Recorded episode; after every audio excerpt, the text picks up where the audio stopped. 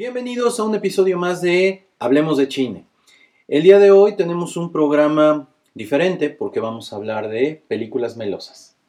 Entonces, cada quien trae una lista de algunas películas, vamos a ver si coincidimos, otra vez no hemos visto la lista de cada quien, pero vamos a ver si este, tenemos los, como que los mismos gustos o a ver quién es como más melosito en ese sentido.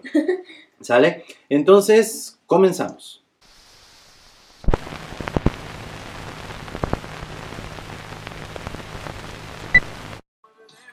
Muy bien. A ver, Daniela, vamos a empezar con esto de las películas melosas. Porque además es un momento de esos en donde este, viene Navidad, vamos a entrar en periodo vacacional, hay mucha gente que anda aquí con su pareja, aprovechan estas fechas para ponerse melositos en sus silloncitos, en sus casas. Entonces, pues vamos a, además de decir cuáles nos gustan y por qué nos gustan, eh, pues recomendaciones, porque muchas veces dices, vemos la misma de siempre. Eso sí. Entonces, vamos a comenzar. Pero primero te saludo porque no te he saludado, Daniela. ¿Cómo Ah. estás? Bien. ¿Qué tal tu semana? Mejor, mejor que la anterior, mejor que la antepasada. Eso es todo. Muy bien, Dani. Entonces, a ver, empezamos con las tuyas. Bien. Este, pues tengo cuatro películas que creo que que las vi y dije, qué meloso, pero qué chido. Entonces la primera que tengo es Virgen a los 40. Es... ok, dilo, ok. dilo, dilo. Ok. No, no, no, no. Yo, no, yo no la considero una película melosa, pero sí, es una película melosa con tintes de comedia en sí. Ajá. Ok. Bueno, aparte porque el, el protagonista es Steve Carell y es como de, las, de los actores que más comedia hace en Estados Unidos, pero se me hace una combinación llevadera de lo pues de lo romántico y de y que te da ahí como unos tintes de pues sí de risa esta parte pero bueno Virgen a los 40 salió en 2005 y pues habla de un cuate que tiene un trabajo mediocre que tiene 40 años y que aparte este pues es virgen no como dice el Ok. título me gustó porque ya te lo dije, ¿no? O sea, tiene este, este balance entre comedia y romanticismo y creo que aborda el tema como del amor desde una perspectiva, pues donde pues vemos más los tintes de una persona que realmente no ha experimentado cierta circunstancia, a lo mejor básica, de lo que puede ser el amor. Y pues yo lo puse, no está en orden así, no es como mi top, la de Virgen a los 40, pero fue una de las primeras que se me vino a la mente cuando estábamos platicando sobre hacer el programa de, de las películas melosas.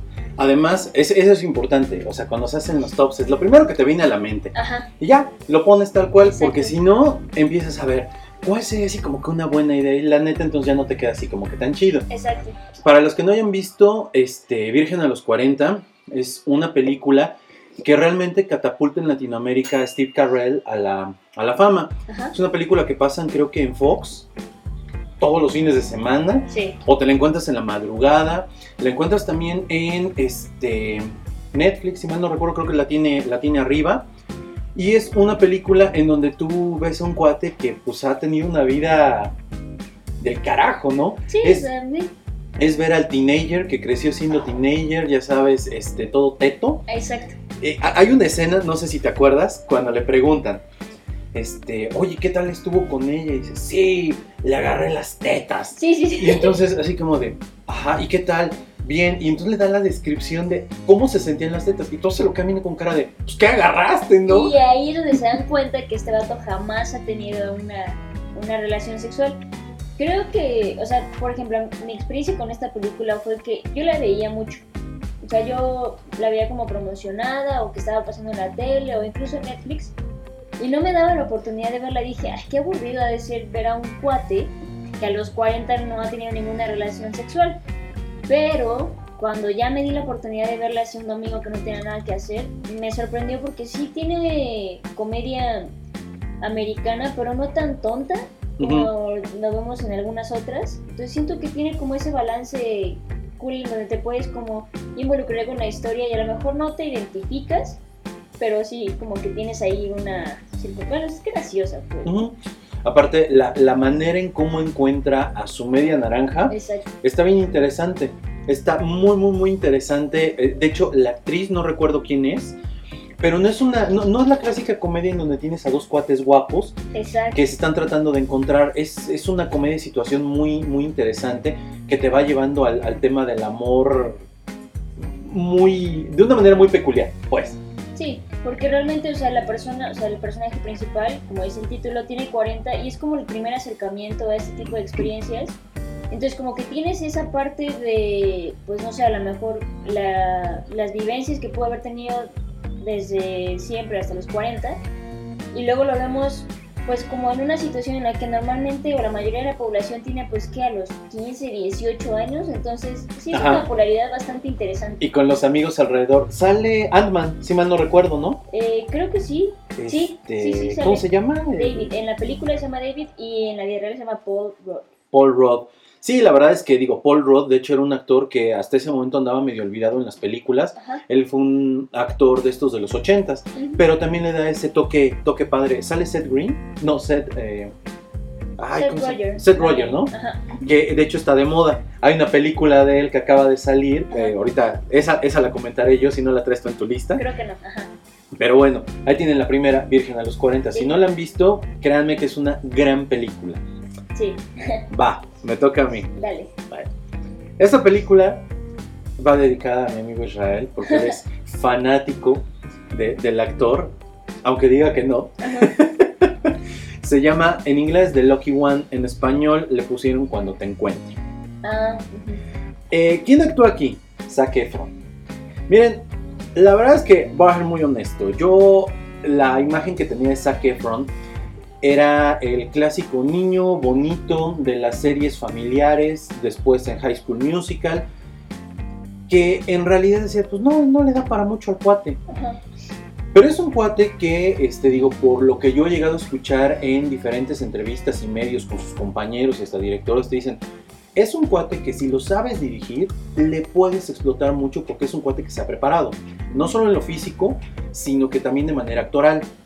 La película es, está basada en un, en un este, libro que así se llama The Lucky One y es la historia de un marine que regresa de, Afganistán o de Irak después de hacer dos o tres viajes de, de estos donde van a buscar a Bin Laden o al malo que esté en, en época. Ajá. y en una de esas este hay algo que lo hay, hay, hay, hay algo que cuando regresa le pasa como a Rambo no perdón si hablo mucho de Rambo pero pues es como que la misma premisa que no lo deja tranquilo con la familia entonces el cuate este pues va en busca de, de- de su salvación, en pocas palabras.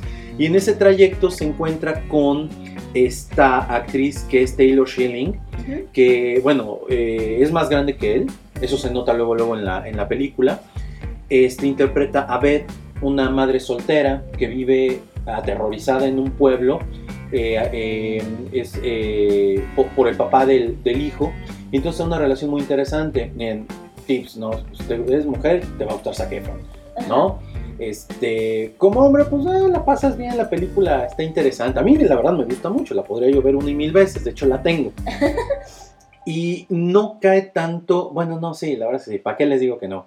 Es la, com- es la comedia, perdón, el, el drama de la mujer que encuentra al hombre, tiene una relación apasionada, y dices, wow, muy buena película, muy buena película, y pues así con tu chico, tu chica, pues la puedes pasar a toda madre. El director es Scott Hicks, que este, si mal no recuerdo también tiene este, otra, otra película de estas.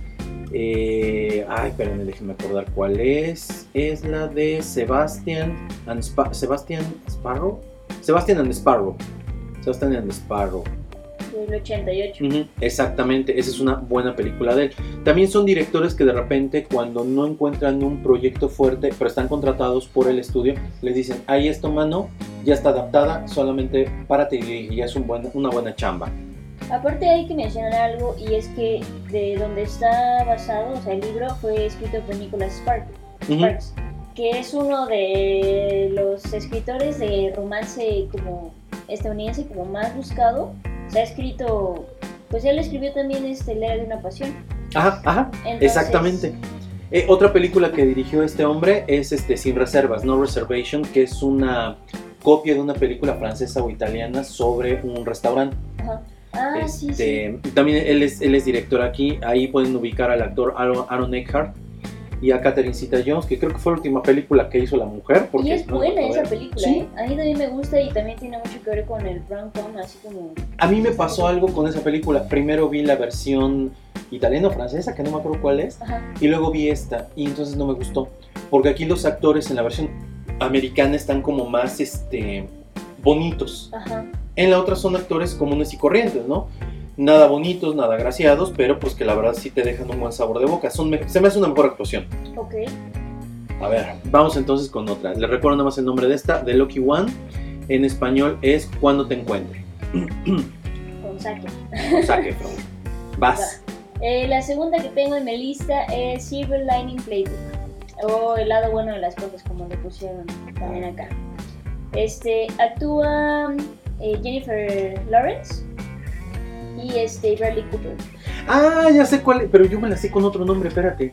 Um, el lado luminoso también puede ser. No, no me acuerdo.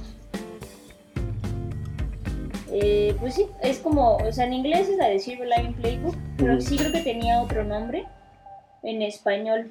Este, pero esta, creo que aquí vemos una historia de amor diferente, tal vez, o de una perspectiva diferente, porque los dos personajes literalmente tienen enfermedades, bueno, no enfermedades, condiciones mentales bastante complicadas, ¿no? Empezamos con la premisa de que el protagonista tiene bipolaridad y la otra chica también, no sé, no me acuerdo si tiene también bipolaridad, algo así. Pero el chiste es que la combinación de estas dos personalidades hace una mezcolanza ahí medio extraña de cómo de cómo dos personas pueden interactuar cuando se trata de un romance. Aparte, siento yo que para mí lo mejor de esta fue la actuación de, Jennifer Lawrence. No sé, como que teníamos esa idea de los Juegos del Hambre, que era como aguerrida y todo, pero acá se deja salir así a lo grande.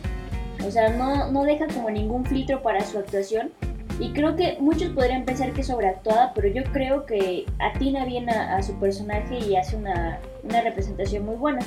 Sale De Niro, pero es de esas películas que le pagaron y dijeron, oye, tengo este proyecto y De Niro dijo, pues bueno, va. Aquí estamos, ¿no? Ajá, Eh, peor es nada. Porque realmente en la película no tiene como un, un spotlight muy grande. O sea, como que su actuación es, eh, pues, como de las comedias que hace De Niro, como la de los Fockers también, así. Pero, o sea, creo que esta, esta película sí tiene ahí un poco de romance y de velocidad, pero se va un poco más como a la reflexión de, de lo que es el amor, tal vez, ¿no? Y dos personas similares en ciertos puntos, pero también que, que se separan por, o que tienen como una problemática a la hora de interactuar entre ellos. Ok. A mí, por ejemplo, la película, eh, la verdad, yo cuando la fui a ver al cine, no encontré como que una razón para irla a ver, ¿no? Ajá, La acabé yendo a ver al cine, me pareció una buena película. Una, toca un tema que a mí me encanta, que es el fútbol americano. ajá, Lo toca de una manera muy superficial, pero el hecho de que lo tocara para mí fue, ah, ya valió la pena. Luego, la actuación de Bradley Cooper me parece muy buena. sí, también. Yo la verdad, digo, Hangover es una buena actuación, pero esta es sobresaliente. O sea, en Hangover estamos viendo algo muy diferente. Y acá realmente estamos viendo un Bradley Cooper maduro y comprometido con el, con el personaje. Pero Jennifer Lawrence me parece increíble. Yo, la verdad, Jennifer Lawrence, yo decía, ah, lo que decías, los Juegos del Hambre. Ajá, O lo ubicas más en, ah, X-Men. Ah, la chavita esta que medio actúa y que, ah, sí, mire, que creen que está bonita en Estados Unidos y en el mundo entero. exacto. A mí no se me hace una belleza eh, clásica de Hollywood, Ajá, pero creo que tienen buena química. Que eso es, eso es algo muy importante en estas películas. Que el acto- los dos actores tengan buena química. sí. Ya sea para bien o para mal. ¿En qué sentido? Eh, la otra vez, este, mi esposa y yo estábamos viendo el documental, se lo recomendamos, las películas que nos hicieron. Ah, Eh, sí, sí, está está Netflix. buena. eso. Están buenas, son cuatro. Y la primera es, este, ay, ¿cómo se llama la película? Este, Dirty Dancing. Ah, claro. La, la- la actriz, no me acuerdo el nombre, y Patrick Swayze, que estaba de moda en los 80s, Ajá. Este, pues traían broncas, traían broncas. Y, eso que trajeran broncas hizo que la química que tenían en la pantalla estuviera increíble. Ahora, tomando la, la película tal cual, cuando este fin de semana estábamos viendo este, esta película, la de Dirty Dancing, estoy diciendo a mi esposa, digo, ay, me recordó un poquito a la película esta de Bradley Cooper. Como que tiene, la película de Bradley Cooper recupera mucho de la, de la película de Dirty Dancing, solo que el tema de ellos tiene que ver con eh, el daño psicológico que una pareja te puede hacer Ajá. y como otra pareja, así que un clavo saca otro clavo, ¿no? Eso está muy, muy padre. Lo mejor, creo yo, es la escena de baile. De Silver Lining. Sí, completamente. O sea, la, la escena de baile es así como de... Pero sabes que también, yo creo que, o sea, se viene construyendo esa escena desde los ensayos. Y desde esa situación donde él no acude a los, a los ensayos a veces y todo. O sea, no es como un este, spoiler, No, no, no. pero, pero sí como que esa, esa relación, bueno, más bien, esa escena del baile viene construida bastante bien desde, desde momentos atrás de la película, que te genera esa sensación de decir, wow, que se... Sí, a mí, a mí la escena de baile es así como de, güey, es neta, pero la química que tiene eso lo hace una muy buena película. Sí, Entonces, esa, esa creo yo es una película que una, no puede faltar en tu colección. Y es una película que también tienes que echarte en el sillón, en la cama ahí con tu chico, tu chica, para pasarla a toda madre. sí. Esa es otra muy buena película que les recomendamos. Si me acuerdo a lo largo del programa de cómo, cómo, se- cómo la conocí yo en el cine, les digo el nombre, porque igual y así no la encuentran. Con el nombre en español que diste, creo que no está en Netflix. Los juegos del destino. Juegos del Destino, Ajá. ese mero. Muy bien, ya tienen el nombre. Ahora vamos por otra, me toca. The Notebook. Sabía que iba a estar en tu. Sabía. Diario de una pasión. Miren, es una película del año 2004, o sea, ya, ya llovió.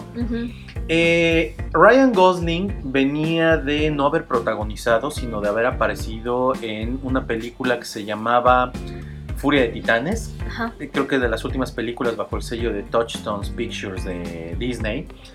Eh, pero, ah, o sea, es, es, una, es un melodrama en toda la extensión de la palabra. Sí.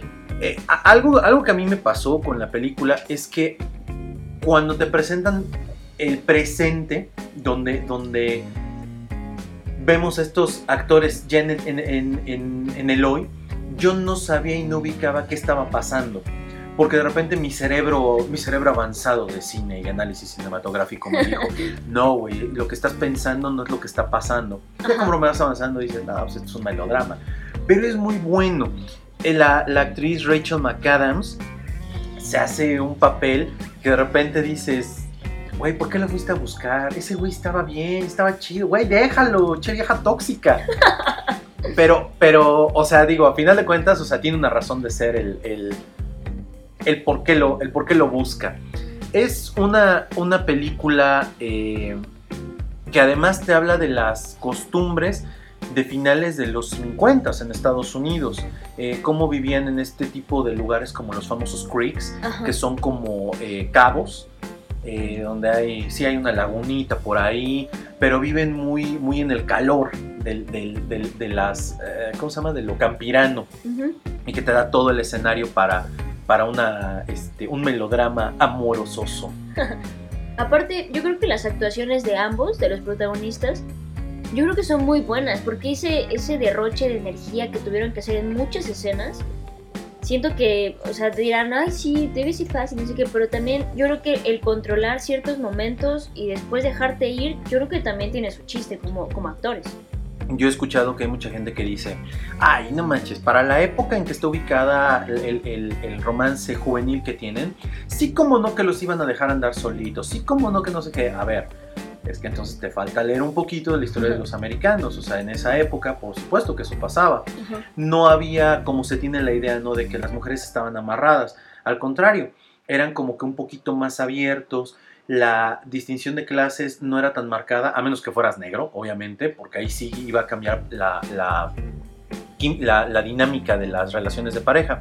Pero la ida al cine, la feria, o sea, son cosas que pasaban. El que a ella anduviera en la bicicleta, él de una clase baja, lumberjack, ¿no? Aparte ese, ese sueño del lumberjack, ¿no? Exacto. Dices, "Ah", o sea, es muy de novela rosa de mujeres. Bueno, no rosa, rosa triple X.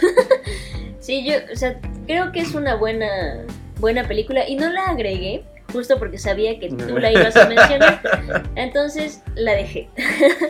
Ok, pues ahí tienen otra de Notebook, Diario de una Pasión. También se pueden echar ya sea este fin de semana, cuando ustedes quieran, ¿eh? No es manda.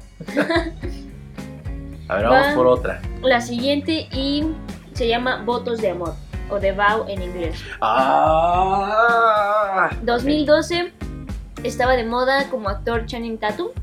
Ya había tenido algunos papeles ahí protagónicos en alguna otra película. Y se empezaba a poner como el sex symbol para muchas mujeres. Es tan guapo el tipo, está marcado, entonces... A ver, así como, como dato, la otra vez Daniel y yo tuvimos un pequeño debate. y fue realmente muy breve. Y lo gané, claramente. Seguro. Ustedes ahorita me van a decir. Eh, Daniela me mandó un mensaje donde me decía que Channing Tatum. De entrada no entendí por qué me mandó el mensaje. Eh, Channing Tatum viene a. este, Va a ser una gira de Magic Mike. Magic Mike es una película este, donde él sale. Este, es bailarín, ¿no? Es stripper. Es stripper, exacto. Entonces va a ser una gira. Bueno, no sé si lo han visto últimamente, pero pues ya parece tamal mal amarrado. No es cierto. Sí, ya parece un tamal mal amarrado. Bueno, yo creo que se va a poner todo fornido y mamado. No, pues tiene que, Para- imagínate. sí, ¿no? ¿quién le van a decir, estás gordo y le para que tengas más de dónde agarrar.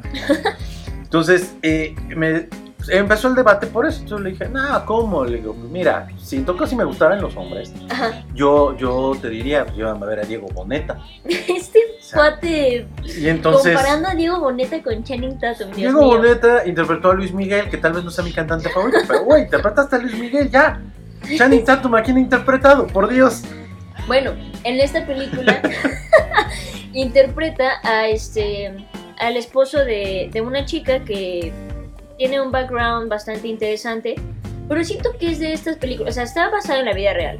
Pero si no sabes la historia de esta pareja, Ajá. podrías ver la película como un what if, Ujú. ¿no? Como muchas veces ha pasado, por ejemplo, en los cómics, así como que se plantean un ¿y qué pasaría si? Entonces yo creo que esta película justamente habla de eso. O más bien como que aborda el tema del amor y toda esa parte melosa sobre el respeto y la, la comprensión y como que la perseverancia. Y la, la ponen como un, bueno, ¿qué pasaría si esta pareja que está súper cool, que está súper bien, estable y todo? ¿Qué pasa si a la mujer tiene un accidente y se le borra la memoria de que este cuate es su esposo?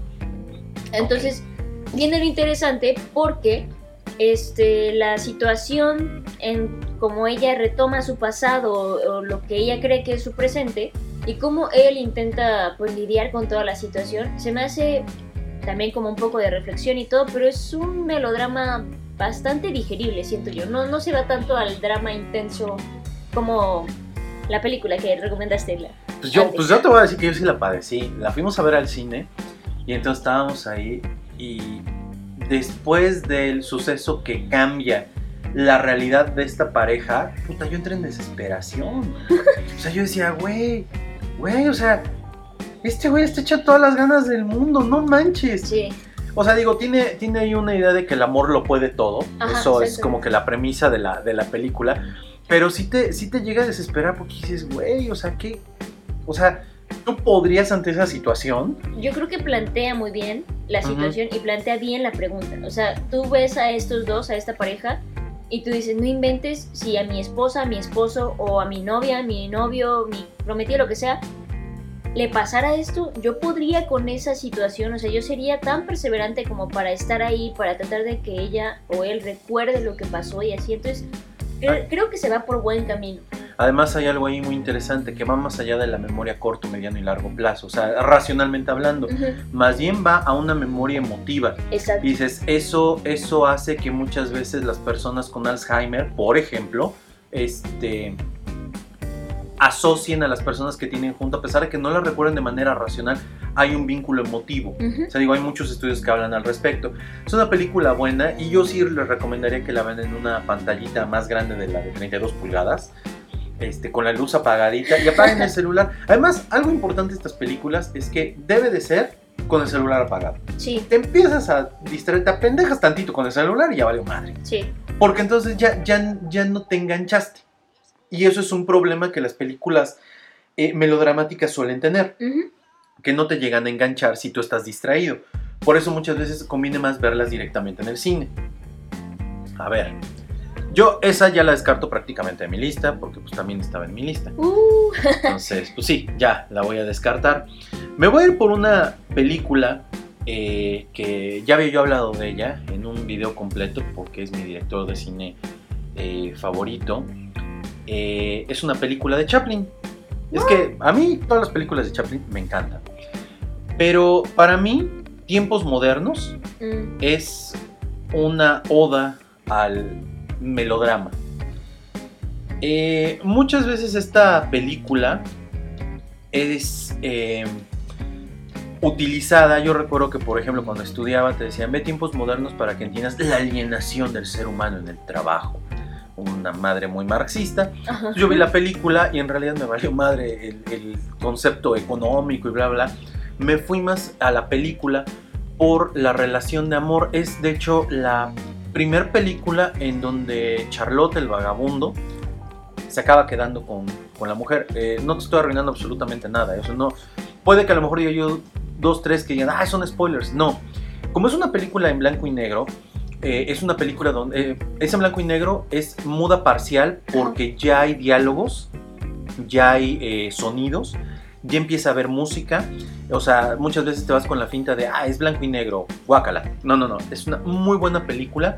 Es una relación de amor entre dos personas que no se tendrían por qué haber encontrado y de repente se encuentran. Eso está lindo. La, a mí, a mí eh, se me hace la actriz más guapa en la historia de Hollywood. La Oh. actriz se llama Char- este, Paulette Goddard. Paulette Goddard es la mujer más guapa desde mi punto de vista en el cine este, hollywoodense. Eh, chéquenla, chéquenla. Es, a- además, en la vida real, Paulette Goddard y, y Chaplin tuvieron una relación y es muy chistoso porque, o sea, hasta en la película biográfica que interpreta este Robert Downey Jr., hay una mofa en donde dicen, es que ustedes cuando estaban casados ni parecían casados, ahora que están separados parecen un matrimonio. Es como que el, el- el verdadero amor más allá de la última esposa que tuvo. Ajá. Y ves una interpretación de, de Chaplin buenísima. Todo lo que puedes hacer por amor desinteresado y cómo se va convirtiendo en, un, en una verdadera historia de, de amor. Ok. Es un, un melodrama eh, que no lo van a encontrar en Netflix. La recomendación con, la, con el cine de Chaplin siempre es cómpralo. Aparte no es caro. No, es muy barato. Sí. Te lo puedes encontrar. Mira, yo cuando empecé mi colección de Chaplin, eh, Mix Up eh, sacó, bueno, no sacaron, eh, empezaron a ofertar una caja que venían todas las películas, los cortos y medios. Son aproximadamente 10 o 12, t- bien compiladitos por año. Y sacaron luego una caja donde venían todos los largometrajes. Eh, en ese entonces, pues ni trabajaba ni nada, era estudiante, pues ya sabes que vas comprando en poquitos. Ajá. No tengo la colección completa, este, porque de hecho ya no la venden y a mí me gusta que todo sea del mismo color y así, ya sabes, súper obsesivo. Este, y las que sí compré fueron los largometrajes. Me costó este 60 pesos. Y te estoy hablando de hace unos 12, 13 años aproximadamente. Pero de verdad les recomiendo, tiene escenas icónicas eh, del cine. Pero, pero algo en lo que nunca se ha abundado es precisamente en la historia de amor entre Charlotte el vagabundo y este, bueno, le ponen a Gambin. No es un nombre como tal, pero es la, la protagonista de la Ajá. película. Entonces, esa se la recomiendo muchísimo. Esa era una película que desde hace mucho quería yo recomendarles. Nadie la vio venir. No. A ver, ¿qué otra? Va, pues la última que tengo en mi lista es 10 cosas que odio de ti, Uh, de 1999. yo le iba a poner, pero, pero no, no la puse. A ver, diles de qué va. Pero, bueno, tengo una, una situación con esta película. Es de 1999, está en Netflix desde hace un chorro, está casi casi en la tele cada 15 minutos, pero nunca la había visto. O sea, tiene como, no te miento, un año que la vi. Jamás la había visto, no me llamaba la atención, estaba harta de que todo el mundo estuviera como parafraseando al cuate o que hiciera como referencias de la película me, me fastidiaba esa situación. Un día igual, ¿no? Que no tenía nada que hacer. Dije, bueno, va, vamos a ver qué tal está. Y me encantó la película. O sea, creo que es una situación muy teenager, pero que en esa época como que ya lo veían un poquito más madura la, la situación. Y pues trata sobre una chica de una escuela, de un high school, que se enamora de, de un cuate que es como patancito, pero hay como una historia detrás de ese patancito que se acercó a ella. O sea, hay una razón por la que él se acercó a ella. Y poco a poco se va revelando durante la película. Al final, pues, todos mueren. No, no es cierto. y yo, ah, cabrón, no vimos la misma. Es la misma. No, este, o sea, al final creo que está, está lindo y también yo creo que tiene escenas icónicas del cine que hoy muchas este, películas también románticas tratan de, de imitar, pero que, o sea, el protagonista que es este Heath Ledger, nadie lo puede comparar. O sea, son movimientos, son a lo mejor gestos que, que en el momento en pantalla se ven reales y se ven como, como pues, como que puedes empatizar con, con él. Y la, prota- bueno, ajá, la protagonista también se me hace buena actuación, que es eh, Julia Stiles. Se me hace buena, pero tampoco así como que digas, va, Ujú. ¿no? O sea, creo que está adecuado para, para el papel que tiene y no sé, me gustó muchísimo, la verdad. Ok, ¿Qué estabas haciendo en 1999? Apenas aprendiendo a hablar, yo creo. Fíjense, en 1999 yo estaba terminando la preparatoria. De hecho, yo acabé en el primer semestre del 2000. La película, yo la verdad no recuerdo si llegó a, a cines. O sea, para serte honesto, yo recuerdo que la rentaba en el video. Iba yo a rentar películas. Ajá. Entonces un día me la encontré, vi la portada, que la portada es bastante este, llamativa, o sea, el, el póster es bastante llamativo. Ajá. Heath Ledger no era un actor que uno dijera, ah, yo quiero una película de ese güey. Pero Styles, Julie Styles, ya era una actriz que tenía varias películas teenagers y ya para ese entonces ya estaba grandecita. Está también el actor este, el que sale en Batman. Ay, Eh, este-. No. No, no, no, no, este, el que interpreta a Robin. Ah, caray. Este, Eh, ah, este Joseph Gordon-Levitt. Joseph Gordon-Levitt, que Joseph Gordon-Levitt había aparecido en un programa por ahí del 96-97 que se llamaba Theory Rock from the Sun, Ajá. una comedia, y era el, el tontito, el tontito de la serie. Bueno, eran extraterrestres, pero él interpretaba a un adolescente, un extraterrestre en el cuerpo de un adolescente calenturiento. Ajá. Y con la chica que lo empatan, que es la hermana de Julia Stiles en la película, Sí. salía en la misma serie y traían muy buena química ellos dos. Entonces yo la vi por, precisamente por Gordon Levitt y la otra chica, no por Head. Entonces, eh, yo vi la película y me gustó. La escena icónica esta de este, Frankie Valli en The Four Seasons, donde canta con la, con la orquesta, wow, ¿no? O sea, Ajá. yo recuerdo que te- mis compañeros decían, ¡No! Y decías, ajá, güey, pero si te lo hiciera cualquiera de mis compañeros, ni lo pelarías, güey, Sí, claro. obvio. Este, es, eh, me parece buena la película. Me parece que para, para mi momento hablaba precisamente de lo que uno hubiera esperado que fuera una relación romántica en esa época. Obvio, eso a mí jamás me pasó. Este, pero, pero es una película, es una película obligada dentro del cine de los teenagers, básicamente. A mí me pasó algo bien extraño. Yo la vi en esa época, la seguí viendo, ya sabes, una película obligada para ver en algún momento con alguna novia en el momento. Pero, pero, la vi, tendrá dos años. Ajá. Dos años. Apenas la volví a ver. Y de repente dije, ¿por qué me gustaba esta madre? Ajá. Y, y dices, no, pues so- es un momento diferente. Yo soy mucho más grande. Yo vi la película y dije, ¿qué, qué-? Le encontré este error, este otro error. Le encontré cosas sin sentido. Ajá. O sea, me pasaron mil y un cosas. Y dije, ya no la voy a volver a ver porque no me quiero arruinar la experiencia de haberla visto en su momento. Punto. Es una película que hay que ver forzosamente. Pero sí, no, no, no les recomiendo que la vuelvan a ver ya cuando son más grandes. O sea, para los que son más chicos y que nos escuchan. Yo creo que, o sea, no sé, en este momento digo, no soy teenager, ya no. Pero se me hizo. Ya es adolescente.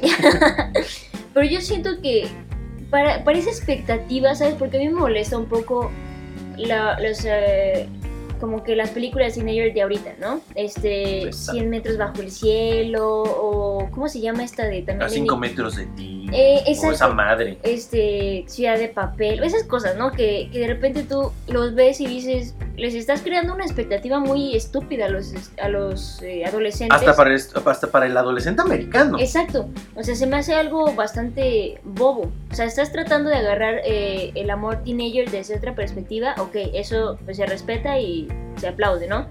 Pero generar todas estas comedias o todos estos romances donde generas expectativas muy, muy grandes en los adolescentes se me hace algo tonto. Ujú. Y esta no, siento que esta se sitúa en una escuela, habla sobre el amor de un patán que puedes encontrar en cualquier lado, en cualquier época de tu vida, de una morra idealista que también puedes encontrar en cualquier lado de, de tu vida, y lo genera en una situación pues muy cotidiana, podríamos Ajá. decirlo. Entonces, siento que es una película que no se apega a la realidad, pero que sí da... Pero que no está tan exagerada. Exactamente, es como de, bueno, o sea, esto sí te podría pasar. A lo mejor no que te canten o que te escriban un poema, pero sí te podrías encontrar situaciones así. Y eso es lo que me gustó. Sí, es muy apegada a la realidad, sobre todo eso que, que estábamos comentando, que no es una película que raya en lo ridículo de la fantasía. Esto es algo que cualquiera de tus compañeros pudo haber hecho, que tú pudiste haber hecho en algún momento. Ujú, Sí, la neta, échense esa película. De hecho, mucha gente cuando eligieron a Heath Ledger para ser eh, Joker, eh, le, le achacaban, ah, el de 10 cosas que de ti, uy, la va a cagar, malísimo. Pero no, o sea, no. Ya vimos Es un, que no. es un buen, fue, fue un buen actor. Sí. Tengo otra. ¿A ti cuántos te faltan? ¿Ya? ¿Ya? Esta es la lista. última mía. Sí. ¿Chale? Bueno, mi última película, o sea, bueno, no mía, ojalá, este, se llama Lost in Translation, Perdidos en Tokio. Uf, Sofía Coppola. Esta, esta película, esta película, este, de Perdidos en Tokio, es una película del año 2003. Ujú. Eh, yo ni por aquí, igual estaba yo en una clase, creo que era guionismo, y nos dijeron, hay que ir a ver esa película. Y yo dije, "Ugh". obviamente cuando le dices a alguien que no está tomando la clase contigo, hoy vamos a ver esta película, y ven quién sale dicen, "Ugh", porque sale Scarlett Johansson, en ese momento desconocida, y Bill. Murray, que para quienes no lo ubiquen es uno de los cuatro cazafantasmas originales. Y que para ese momento ya tenía nombre, o sea, en el cine. Más bien ya había perdido el nombre porque tenía mucho que no actuaba. Él la reventó Ok. en los 70s y en los 80s. ¿Ok? y un piquito del 90 y después de eso aparecía en sitcoms como invitado especial porque durante un muy buen rato él fue considerado uno de los grandes actores este, de comedia americana. Y entonces dije, pues a ver qué tal está la película. Llegué al cine y hazte cuenta que la película, la película ganó un Oscar por mejor guion, escrita por Sofía Coppola, hija del legendario Francis Ford Coppola, que Así creció en es. este ambiente. Y la película, una, sí, es un, es un melodrama. No, más bien, es un drama, no es un melodrama. Exacto. Pero es una película que está hecha eh, como te dicen que deberías de hacer una película. Tiene una escena inicial que te dicen, ¿qué onda? ¿Qué está pasando aquí? Te llama. Nunca se menciona la palabra amor en toda la película. Eh, te muestran a dos personas que, que quieren estar juntas, se encontraron en un lugar que nada que ver con ellos y que en un sentido, vamos a llamarle muy ético, deciden ni siquiera, ni siquiera un piquito. Fíjate que, a la- bueno, a mí me encanta esa película. Y ahorita que la mencionaste dije, ¿qué carajos? ¿Por qué no está como en el top primero, no? Pero, este... Pero a mí se me hace, por ejemplo, viéndolo desde el punto menos racional, es como cuando te encuentras con alguien y por más que te encante y por más que pueda decir, sí, va, jalo. No llores. Ya. Este, o sea, te das cuenta que hay circunstancias en la vida. Es como, es como, no sé, un, es una oda a la vida.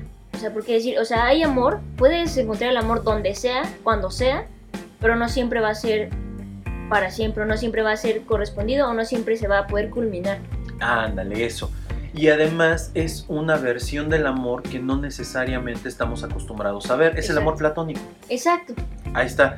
Entonces, a mí, a mí me gusta mucho la película.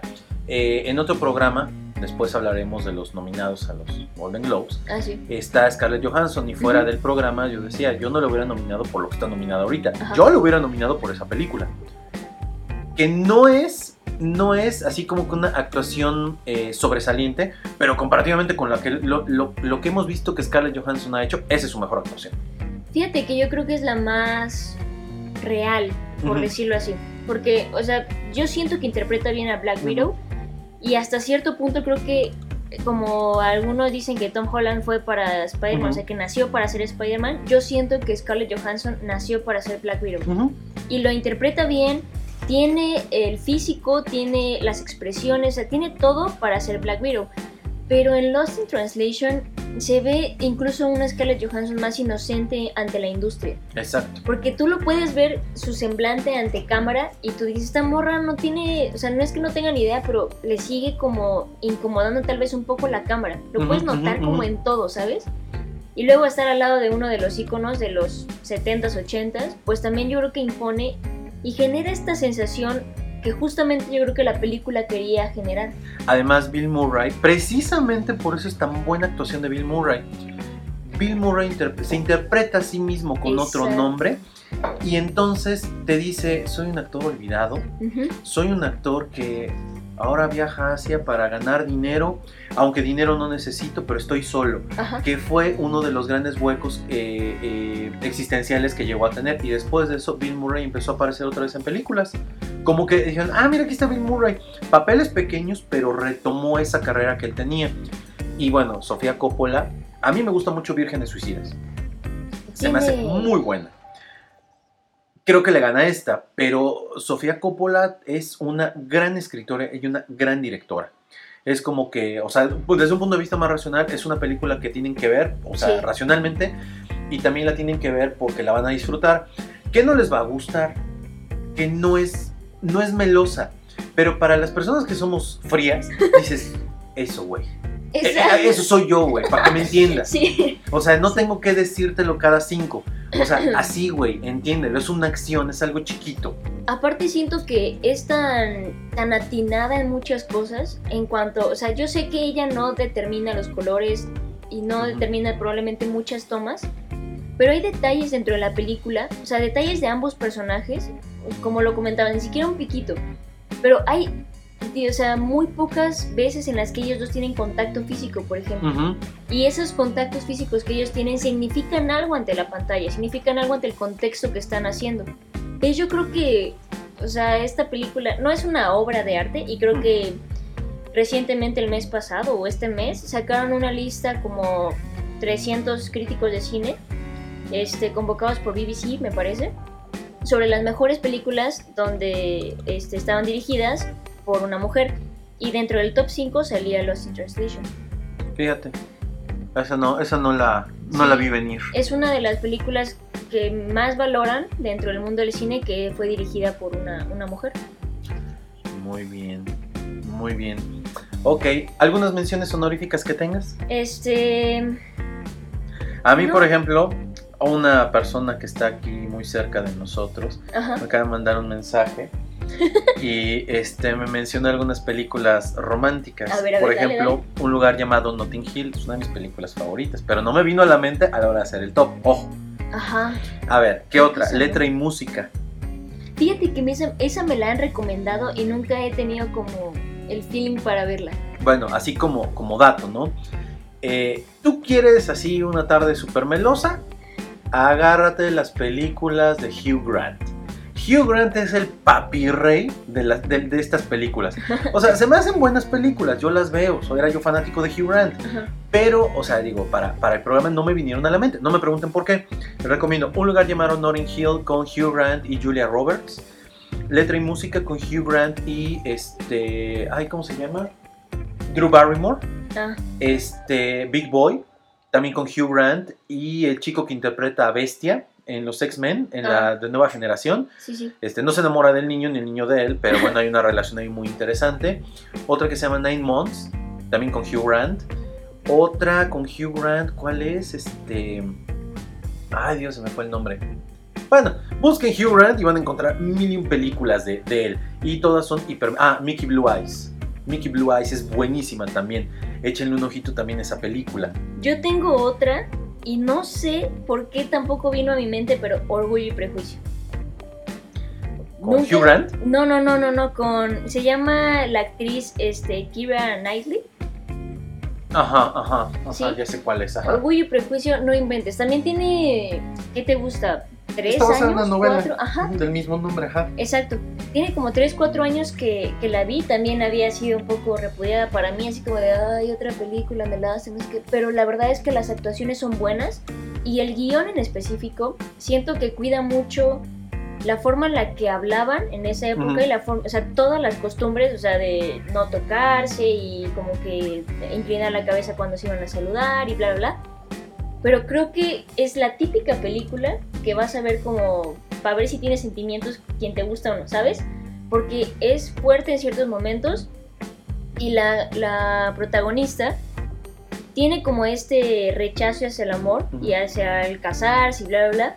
Entonces como que si puedes identificar un poco si es como un poco frío en, esa, en ese aspecto y te, te lleva a un viaje de diálogos y época y todo que en lo personal me gustó muchísimo y sí la recomiendo. Aparte la fotografía.